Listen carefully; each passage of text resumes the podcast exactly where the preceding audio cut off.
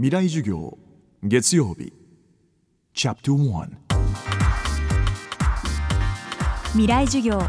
月曜から木曜までのこの時間ラジオを教壇にして開かれる未来のための公開授業です。政治経済科学思想言論文化。さまざまなジャンルのプロフェッショナルが週替わりで教壇に立って講義を行います。今週講師としてお迎えするのは医師で作家鎌田実さん。大学を卒業後長野県諏訪中央病院の医師となりこれまで37年間住民とともに作る地域医療の最前線に取り組んでいらっしゃいます。またチェルノブイリの放射能汚染地帯へ94回の医師団を派遣。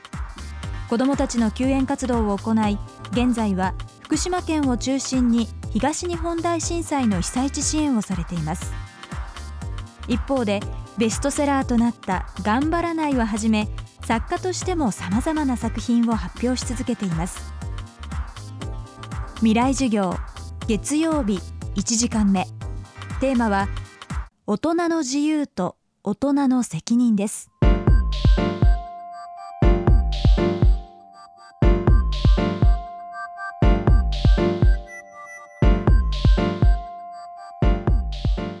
未来事業このネーミングに惹かれて今僕はマイクの前に立っています。自由ってとても大事ですよね。でもなんかみんな一人一人今不自由なような感じがしちゃうでしょ。でも本当は自由なんですよ。今僕は63歳。内科の医者をしています。頑張らないなんていう変なタイトルで本を書きました。11年前のことです。僕の家は貧乏でいつも頑張っていました。高校3年の時父に大学へ行きたいと相談したらものすごく怒られました。貧乏人は働けばいい。悔しくて悔しくて。今のお話は春先だったんですけどももう一回夏休みに父親にお願いをしました。泣きながらお願いしたんですけども父親が頑固でまた怒られました。バカなこと言うな。とっさにあの父の首に手がかかってしまい 僕は自分の思い通りにいかなくって悔しかったんですね。二人で床にへたり込んでしばらく泣いてました。その後父が「そんなに大学行きたいか?」って「もう自由に生きていいぞ」って「俺は何もしてあげれないけど授業料も入学金も教科書代も全部自分でやれ」と言われました。自由をもらいました。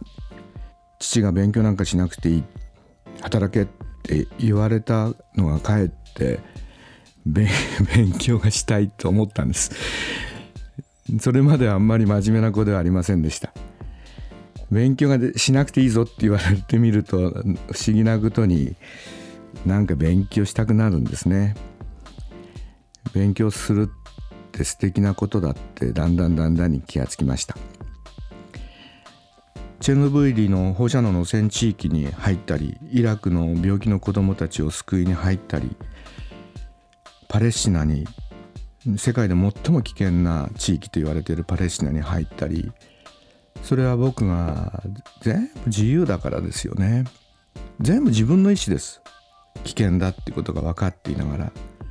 でもそれはやっぱりある学生時代に必死に勉強して自由の大切さも分かったしから自分を磨くってことの大切さも分かったしから自分の僕はいつも自分が大切だと思って99%自分のために生きてるんですけどもいつも1%誰かのために生きたいと思っていや1%ならなんかできるような気がするんですよね。あの人生面白いですよ嫌なこともいっぱいあるし大変ですよ大変だけどやっぱりどんな人にも自由がある。そう思うと結構なんか面白くなるんじゃないかなと思います。皆さんもぜひ自分の自由っていうことを考えてみてください。未来授業明日も医師で作家の鎌田実さんによる講義をお送りします。ウェブサイトではこの番組をポッドキャストでお聞きいただくことができます。ぜひアクセスしてください。